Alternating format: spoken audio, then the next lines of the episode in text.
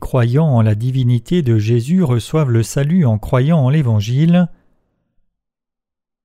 Jean 9, versets 8 à 41. Ses voisins et ceux qui auparavant l'avaient connu comme un mendiant disaient N'est-ce pas là celui qui se tenait assis et qui mendiait? Les uns disaient C'est lui, d'autres disaient Non, mais il lui ressemble, et lui-même disait C'est moi. Ils lui dirent donc Comment tes yeux ont-ils été ouverts? Il répondit L'homme qu'on appelle Jésus a fait de la boue, a oint mes yeux et m'a dit Va au réservoir de Siloé et lave-toi. J'y suis allé, je me suis lavé et j'ai recouvré la vue. Ils lui dirent Où est cet homme? Il répondit Je ne sais. Ils menèrent vers les pharisiens celui qui avait été aveugle. Or c'était un jour de sabbat que Jésus avait fait de la boue et lui avait ouvert les yeux. De nouveau les pharisiens aussi lui demandèrent comment il avait recouvré la vue, et il leur dit Il a appliqué de la boue sur mes yeux, je me suis lavé et je vois. Sur quoi quelques-uns des pharisiens dirent Cet homme ne vient pas de Dieu car il n'observe pas le sabbat.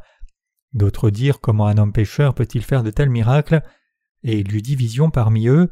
Ils dirent encore à l'aveugle Toi, que dis-tu de lui sur ce qu'il t'a ouvert les yeux? Il répondit C'est un prophète. Les Juifs ne crurent point qu'il eût été aveugle et qu'il eût recouvré la vue jusqu'à ce qu'ils eussent fait venir ses parents. Ils les interrogèrent en disant Est-ce là votre fils que vous êtes dit né aveugle Comment donc voit-il maintenant? Ses parents répondirent Nous savons que c'est notre fils et qu'il est né aveugle, mais comment il voit maintenant ou qui lui a ouvert les yeux, c'est ce que nous ne savons. Interrogez-le lui-même, il a de l'âge il parlera de ce qui le concerne. Ses parents dirent cela parce qu'ils craignaient les Juifs, car les Juifs étaient déjà convenus que si quelqu'un reconnaissait Jésus pour le Christ, il serait exclu de la synagogue. C'est pourquoi ses parents dirent Il a de l'âge, interrogez-le lui-même. Les pharisiens appelèrent une seconde fois l'homme qui avait été aveugle et lui dirent Donne gloire à Dieu, nous savons que cet homme est un pécheur. Il répondit S'il est un pécheur, je ne sais. Je sais une chose, c'est que j'étais aveugle et que maintenant je vois. Ils lui dirent Que t'a-t-il fait? Comment t'a-t-il ouvert les yeux? Il leur répondit Je vous l'ai déjà dit et vous n'avez pas écouté. Pourquoi voulez-vous l'entendre encore? Voulez-vous aussi devenir ses disciples? Ils l'injurièrent et dirent c'est toi qui es son disciple, nous nous sommes disciples de Moïse. Nous savons que Dieu a parlé à Moïse, mais celui-ci nous ne savons d'où il est. Cet homme leur répondit Il est étonnant que vous ne sachiez d'où il est, et cependant il m'a ouvert les yeux. Nous savons que Dieu n'exauce point les pécheurs, mais si quelqu'un l'honore et fait sa volonté, c'est celui-là qui l'exauce. Jamais on n'a entendu dire que quelqu'un ait ouvert les yeux d'un aveugle né. Si cet homme ne venait pas de Dieu, il ne pourrait rien faire. Ils lui répondirent Tu es né tout entier dans le péché et tu nous enseignes. Et ils le chassèrent. Jésus apprit qu'il l'avait chassé et l'ayant rencontré, il lui dit Crois-tu au Fils de Dieu? Il répondit Et qui est-il, Seigneur, afin que je croie en lui? Tu l'as vu, lui dit Jésus, et celui qui te parle, c'est lui. Et il dit Je crois, Seigneur. Et il se prosterna devant lui. Puis Jésus dit Je suis venu dans ce monde pour un jugement, pour que ceux qui ne voient point voient et que ceux qui voient deviennent aveugles. Quelques pharisiens qui étaient avec lui ayant entendu ces paroles lui dirent Nous aussi sommes-nous aveugles? Jésus leur répondit Si vous étiez aveugles, vous n'auriez pas de péché, mais maintenant vous dites Nous voyons, c'est pour cela que votre péché subsiste. Nous travaillons tous très dur au mieux de nos capacités pour soutenir le mystère de l'Évangile, alors que nos frères et sœurs soutiennent le ministère de l'Évangile par leur aide financière aussi que les serviteurs de Dieu, j'espère et prie qu'ils prospèrent tous.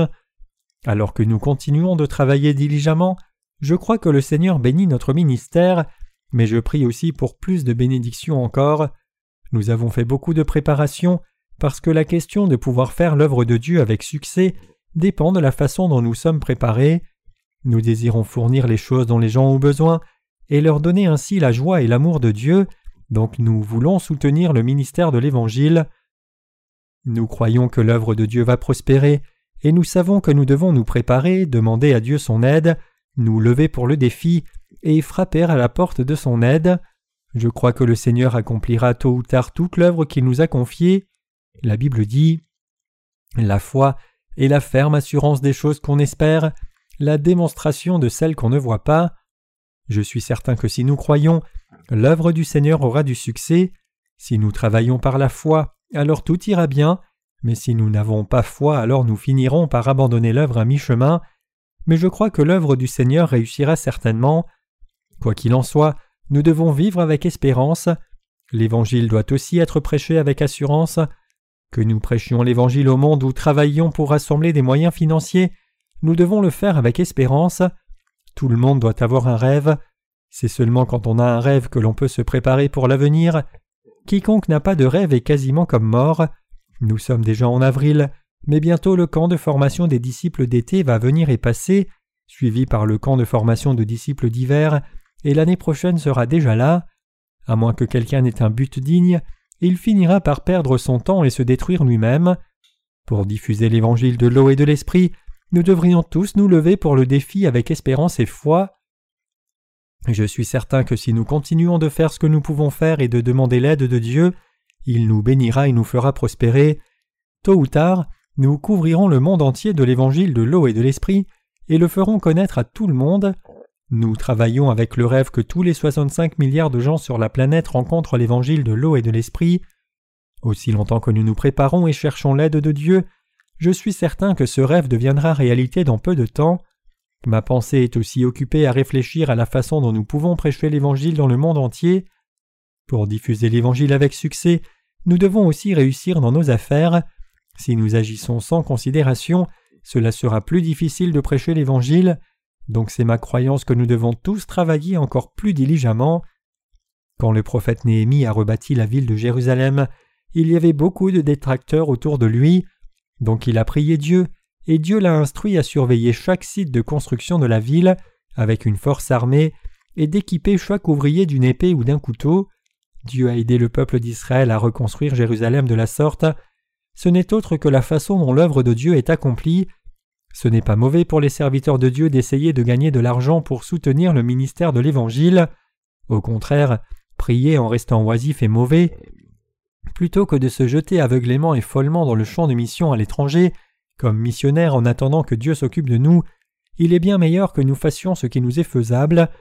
Tous nos prédécesseurs dans la foi ont aussi suivi Dieu en élevant des troupeaux ou en travaillant la terre. C'est totalement biblique et normal que nous servions l'évangile de l'eau et de l'esprit en gérant des affaires et travaillant de la sorte. C'est bien meilleur que ce qui se passe dans les églises ordinaires où les pasteurs et évangélistes sont assis sans rien faire d'autre que prêcher quelques fois par semaine, visiter les croyants chez eux et collecter leurs offrandes. Même si les gens travaillaient à mort, tout ce qu'ils peuvent réussir en cent ans, c'est construire un bâtiment d'église. J'ai entendu que certains évangéliques ridiculisent notre stratégie de mission. Si les serviteurs de Dieu ne travaillaient pas et restaient oisifs, essayant d'évangéliser avec vos offrandes, alors rien ne serait accompli. Je vais vous dire de continuer de faire des dons, mais de cette façon, il est simplement impossible de publier nos livres et de les distribuer dans le monde entier. Si nous voulons prospérer et aider les autres aussi, alors nous devons travailler. N'avez-vous pas lu dans la Bible que l'apôtre Paul servait l'Évangile lui-même? Il avait aussi un travail pour gagner de l'argent pour vivre et le ministère, et nous appelons ce ministère la mission de fabrication de tentes. Acte 18, verset 3. Nous devons travailler par la foi. Préparons-nous pour notre travail par la foi, pour voir combien Dieu nous bénira cet été. Pourquoi est-ce mal que l'aveugle ouvre les yeux le jour du sabbat? Nous venons de lire Jean 9, versets 8 à 41 comme passage des Écritures d'aujourd'hui. C'était le sabbat quand l'aveugle a ouvert les yeux. Le fait que ses yeux aient été ouverts au sabbat est devenu un problème. Les gens ont amené l'aveugle chez les pharisiens et lui ont demandé Comment tes yeux se sont-ils ouverts? L'aveugle dit alors Jésus a mis de la boue sur mes yeux et m'a dit d'aller à la piscine de Silo et me laver. Donc j'ai fait ce qu'on m'a dit et mes yeux se sont ouverts. Aux yeux des pharisiens, Jésus était clairement un pécheur pour avoir guéri le malade pendant le sabbat. Donc disant qu'il était impossible à un pécheur de faire un miracle, ils ont accusé Jésus de faute et l'ont décrit comme un hérétique. Jean 9, verset 35 dit Jésus apprit qu'il l'avait chassé, et l'ayant trouvé, il lui dit Crois-tu au Fils de Dieu? Le Fils de Dieu ici désigne Jésus lui-même. L'homme a alors demandé au Seigneur qui était le Fils de Dieu, et quand le Seigneur lui a dit que c'était lui, l'homme a dit qu'il croyait en lui. En croyant en Jésus et l'évangile de l'eau et de l'esprit, nous avons reçu la rémission des péchés et ouvert nos yeux spirituels. Pour vivre aussi notre foi, nous devons être prêts à répondre aux questions importantes suivantes. Croyez-vous au Fils de l'homme? Croyez-vous au Fils de Dieu? Croyez-vous en Jésus-Christ le Fils de Dieu comme votre Sauveur? Jésus est le Fils de Dieu le Père. Ce fait est extrêmement important. Pour Dieu le Père, Jésus est son Fils, et pour nous, Jésus est Dieu lui-même. C'est pour cela que lorsque Jésus a demandé à l'homme s'il croyait que Jésus était le Fils de Dieu, il a dit que oui, et par cette foi il a été sauvé spirituellement. Quiconque croit au Fils de Dieu peut être sauvé, mais quiconque ne croit pas ne peut pas être sauvé. L'implication ici dans ces questions Croyez-vous au Fils de Dieu? C'est si nous croyons non seulement que Jésus est le Fils de Dieu, mais aussi Dieu lui-même. En d'autres termes, la question c'est de savoir si nous croyons que Jésus est Dieu lui-même, qui a guéri le malade, fait des miracles et remis les péchés des gens. Jésus est le Fils de Dieu, le vrai Dieu est notre Sauveur, et c'est seulement si nous croyons cela que notre foi est pure et parfaite. Si vous reconnaissez juste et croyez en Jésus seulement comme le Fils de Dieu, plutôt que croire qu'il est aussi le Dieu qui a créé l'univers, alors vos croyances constitueront seulement une religion de votre propre fabrication. Quand les humains donnent naissance, ils donnent naissance à des humains. De même, Dieu le Père a engendré Jésus-Christ comme son Fils. Tout comme Dieu le Père est divin, son Fils est aussi divin, et ce Fils unique de Dieu a fait l'univers et tout ce qu'il contient, y inclut vous et moi. C'est une connaissance extrêmement importante. La question centrale soulevée par l'évangile de Jean est celle-ci. Croyez-vous au Fils de l'homme? Croyez-vous que Jésus est le Fils de Dieu le Père et qu'il est aussi Dieu lui-même et votre Sauveur? Le thème général de l'évangile de Jean, c'est que Jésus est le Dieu qui a fait l'univers. En d'autres termes, c'est Jésus qui a créé les cieux et la terre et nous a fait, tout comme il est écrit. Au commencement Dieu créa les cieux et la terre. Dieu dit que la lumière soit et la lumière fut. Jésus-Christ est le Créateur qui nous a fait vous et moi, et il est le Sauveur qui nous a sauvés du péché. Jésus-Christ est le Sauveur qui nous a délivrés du péché pour faire de nous les enfants de Dieu, et il est aussi le juge. C'est absolument crucial de comprendre correctement ce Jésus et de croire en lui correctement. Comme l'aveugle a ouvert ses yeux le jour du sabbat, les gens l'ont amené vers les pharisiens. Les pharisiens ont alors accusé Jésus d'être un pécheur en disant Puisqu'il a ouvert les yeux de cet aveugle pendant le sabbat, il doit être pécheur. Et ils ont dit que même s'ils savaient que Dieu avait envoyé Moïse, ils ne savaient pas qui était Jésus-Christ. Simplement, ils n'ont pas cru en Jésus, puisqu'ils n'ont pas cru que Jésus était le Créateur de l'homme et notre Sauveur, et qu'il était Dieu lui-même, ils ont fait un problème de ce que Jésus avait fait et se sont opposés à lui. Aujourd'hui aussi, il y a beaucoup de gens qui sont comme ces pharisiens. Même parmi les chrétiens, il y a énormément de gens qui ne réalisent même pas que Jésus est Dieu lui-même et le Créateur. Nous avons célébré le dimanche de Pâques récemment. Une certaine église dans notre ville a mis une bannière disant Réjouissez-vous, dansons de joie. Cependant, les membres de cette église ont-ils vraiment cru que Jésus était ressuscité? La triste réalité, c'est que la plupart des chrétiens ne croient pas que Jésus soit littéralement ressuscité. Bien que beaucoup de chrétiens professent croire que Jésus-Christ soit ressuscité revenant à la vie, ils prennent cela au sens figuré et ne croient pas qu'il soit réellement ressuscité des morts. Puisqu'ils ne croient pas réellement que Jésus soit Dieu lui-même, ils ne peuvent pas réussir à croire invariablement que Jésus soit ressuscité des morts littéralement. La Bible dit Toutes choses ont été faites par elle et rien de ce qui a été fait n'a été fait sans elle. Il est dit aussi au commencement Dieu créa les cieux et la terre, Dieu dit que la lumière soit et la lumière fut. Celui qui a dit ces choses n'est autre que Jésus-Christ qui est venu nous sauver. C'est par la parole écrite que nous sommes capables de savoir qui est Jésus, et c'est en croyant dans cette parole que nous sommes en mesure de réaliser et croire que Jésus est effectivement notre Dieu, notre Créateur et notre Sauveur. Personne ne connaît ni ne croit en Jésus par ses instincts naturels humains, Quiconque ne croit pas en qui est Jésus en croyant dans cette parole est quelqu'un qui ne croit pas réellement que Jésus soit Dieu lui-même. C'est une question extrêmement importante. Bien que beaucoup de gens aujourd'hui professent croire en Jésus, en réalité, il y a plus de chrétiens qui ne croient pas réellement que Jésus soit Dieu. Quelques groupes religieux ne croient pas que Jésus soit Dieu lui-même et le Créateur. Ils disent que seul Yahweh est Dieu et que Jésus est seulement l'une de ses créatures, tout comme vous et moi ou les anges. Donc puisqu'ils pensent de la sorte, même quand nous leur disons que Jésus a sauvé toute l'humanité par l'évangile de l'eau et de l'esprit, ils disent que c'est complètement inapproprié pour eux. Si Jésus n'était pas Dieu, nous n'aurions pas pu être sauvés du péché. Il nous a créés et a fait l'univers et tout ce qu'il contient, et quand nous sommes tombés dans le péché et la destruction trompés par Satan, Il est venu dans la chair d'un homme pour sauver ses créatures du péché. Jésus, Dieu incarné, a porté nos péchés sur nos corps en étant baptisé, a été crucifié pour verser son sang à mort, et ressuscité d'entre les morts et nous a ainsi sauvés. C'est grâce à son acte juste que nous avons été sauvés du péché, nous avons atteint le salut, parce que le Seigneur notre Créateur est venu sur la terre, a pris nos péchés sur son corps, a porté notre condamnation, et nous a ainsi tous sauvés de nos péchés. C'est parce qu'il est Dieu lui-même que nous avons été sauvés. S'il était juste une créature au lieu de Dieu lui-même, alors il n'aurait pas pu nous sauver. Ainsi, la foi dans la divinité de Christ est absolument indispensable pour nous. Pour que Jésus soit notre Sauveur, il doit être Dieu lui-même et notre Créateur. C'est alors seulement qu'il peut nous sauver du péché, et c'est alors seulement que notre salut devient parfait. Quiconque est né d'un être humain est un autre humain. Aucun humain ne peut donner naissance à un chien. Certaines personnes peuvent agir comme un chien bien qu'étant né comme humain, mais personne ne donne naissance à un chien. Donc si Jésus-Christ est le Fils unique de Dieu le Père, alors Jésus est aussi divin.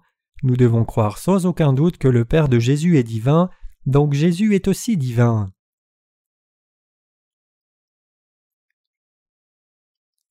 Il est insensé de croire en Dieu selon nos pensées charnelles. Certaines personnes pensent dans leurs pensées charnelles que si Jésus avait un père, alors il devait aussi avoir une mère. Par exemple, les catholiques pensent que si Jésus est le Fils de Dieu, alors Dieu doit avoir une femme, et ils appellent donc Marie la Reine du ciel. Puisque Marie est la mère de Jésus, il l'a prie en disant Sainte Marie, Mère de miséricorde, notre vie, notre douceur et notre espérance. Quel non-sens Jésus est le Fils de Dieu et notre Créateur. S'il est votre Créateur et le mien, alors il est le Créateur de l'univers et de ce qu'il contient. C'est pour cela qu'il est Dieu. Si quelqu'un prétend être divin même sans avoir créé l'univers et tout ce qu'il contient, c'est une fraude. La religion est donc différente de la foi. Il n'y a pas de genre dans le royaume des cieux, et donc il n'y a pas de distinction entre hommes et femmes. Jésus a été questionné par quelqu'un qui était curieux sur la première résurrection. Seigneur, nous sommes curieux sur la première résurrection. Dans notre tradition juive, si le frère plus âgé meurt et laisse une femme comme veuve, alors elle doit vivre avec son beau-frère. Mais disons que le premier beau-frère soit mort et donc la veuve vit avec son second beau-frère. Quand le second beau-frère meurt aussi, elle vit avec le troisième beau-frère. Disons que cette famille avait huit frères et qu'ils sont tous morts et la femme a vécu avec les huit frères avant de mourir. Alors de qui serait-elle la femme lors de la première résurrection au dernier jour? Alors Jésus dit Vous vous méprenez. Quand le royaume de Dieu viendra, tous les justes iront à la première résurrection, mais dans ce royaume il n'y aura ni homme ni femme, tout comme les anges n'ont pas de genre. Quand Jésus a ouvert les yeux de l'aveugle, il a été chassé par les pharisiens. Jésus a alors cherché et l'a rencontré, et lui a dit Crois-tu au Fils de l'homme? L'homme dit alors Qui est-il, Seigneur, pour que je croie en lui? Croyant que Jésus est Dieu lui-même, nous devons tous avoir confiance que Jésus est le Créateur et notre Sauveur, et nous devons aussi mener nos vies de foi confiant qu'il a expié tous nos péchés par l'évangile de l'eau et de l'esprit. Les pharisiens ont persécuté Jésus et se sont opposés à lui précisément parce qu'ils ne reconnaissaient pas qui il était. Ils n'auraient jamais agi ainsi s'ils savaient qui était Jésus. Dans le monde présent aussi, si les gens réalisaient vraiment qui est Jésus, ils croiraient tous en lui. Pour ceux qui savent et croient que Jésus est Dieu lui-même, quand nous leur disons que Jésus a expié nos péchés par l'évangile de l'eau et de l'esprit, ils reçoivent la rémission des péchés en croyant cette vérité. La foi la plus importante, c'est de croire que Jésus est Dieu, notre Créateur et notre Sauveur. C'est à partir de cette croyance solide comme le roc dans la divinité de Jésus que toute la foi commence. Sans cette croyance, votre foi n'est rien. Si Jésus n'était pas divin, alors le fait qu'il nous ait sauvés par l'évangile de l'eau et de l'esprit ne serait rien de plus non plus qu'une notion hypothétique et une illusion complète. Même si un certain dirigeant religieux prenait nos péchés et mourait à notre place, cela serait complètement inutile. Le dirigeant est juste un pécheur devant Dieu comme tous les autres, et aucun pécheur ne peut sauver un autre pécheur. Jésus-Christ par contre est juste et saint, il n'est pas un pécheur, il est devenu homme pour un peu de temps pour nous sauver du péché, c'est pour nous sauver qu'il est devenu homme temporairement et a porté nos péchés sur son corps. Ce n'est pas dans son cœur que Jésus a pris tous nos péchés, mais il les a portés sur son corps.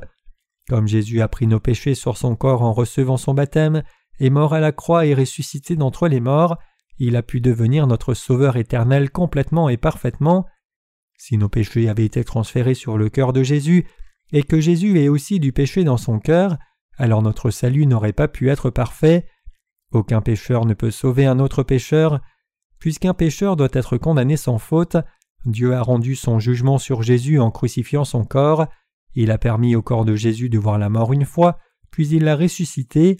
Ainsi, Dieu a transféré nos péchés sur le corps de Jésus et non son âme.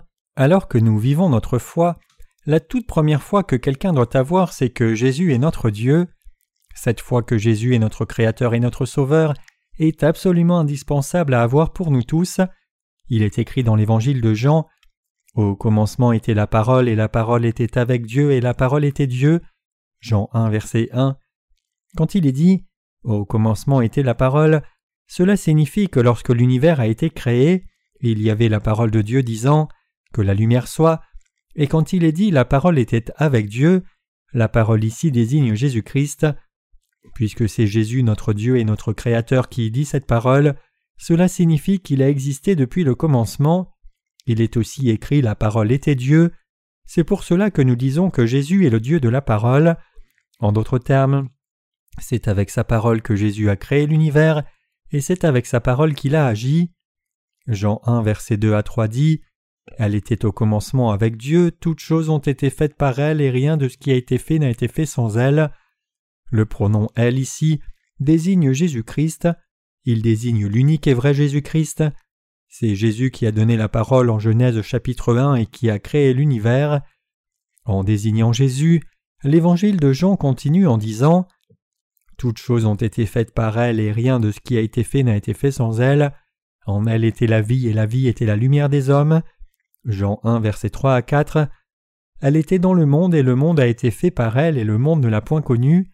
Elle est venue vers les siens et les siens ne l'ont pas reçue.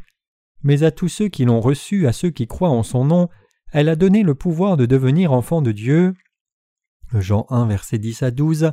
Et la parole a été faite chair et elle a demeuré parmi nous pleine de grâce et de vérité, et nous avons contemplé sa gloire, une gloire comme la gloire du Fils unique venu du Père. Jean 1 verset 14. Ainsi la Bible montre clairement que la parole a créé l'univers, puis est venue vers nous incarnée dans la chair d'un homme, pleine de grâce et de vérité. En bref, Christ est effectivement Dieu lui-même, il a tout accompli selon sa parole, il nous a amené le vrai salut, il est le vrai Créateur qui a fait l'univers, et il est le Sauveur qui a délivré son peuple de tout péché, le monde a été fait par lui. L'évangile de Jean a été écrit par l'apôtre Jean, il nous dit clairement que Jésus est celui qui a fait ce monde, il n'a pas seulement fait le monde, mais il est aussi venu sur la terre pour nous sauver du péché, et il nous a effectivement sauvés selon sa volonté. C'est Jésus-Christ qui donne la vie à l'univers et tout ce qu'il contient, et c'est aussi Jésus-Christ qui, même quand vous et moi étions destinés à être condamnés pour nos péchés, nous a donné une nouvelle vie. Ceux qui croient que Jésus est notre Créateur et Sauveur peuvent aussi croire qu'il nous a sauvés du péché par l'évangile de l'eau et de l'esprit, mais ceux qui ne croient pas cela ne sont pas de vrais croyants, peu importe ce en quoi ils peuvent croire d'autres. Nous croyons que Jésus est Dieu lui-même, et nous croyons dans l'évangile de l'eau et de l'esprit donné par Dieu. J'ai confiance que vous croyez aussi comme cela. Je rends grâce à Dieu.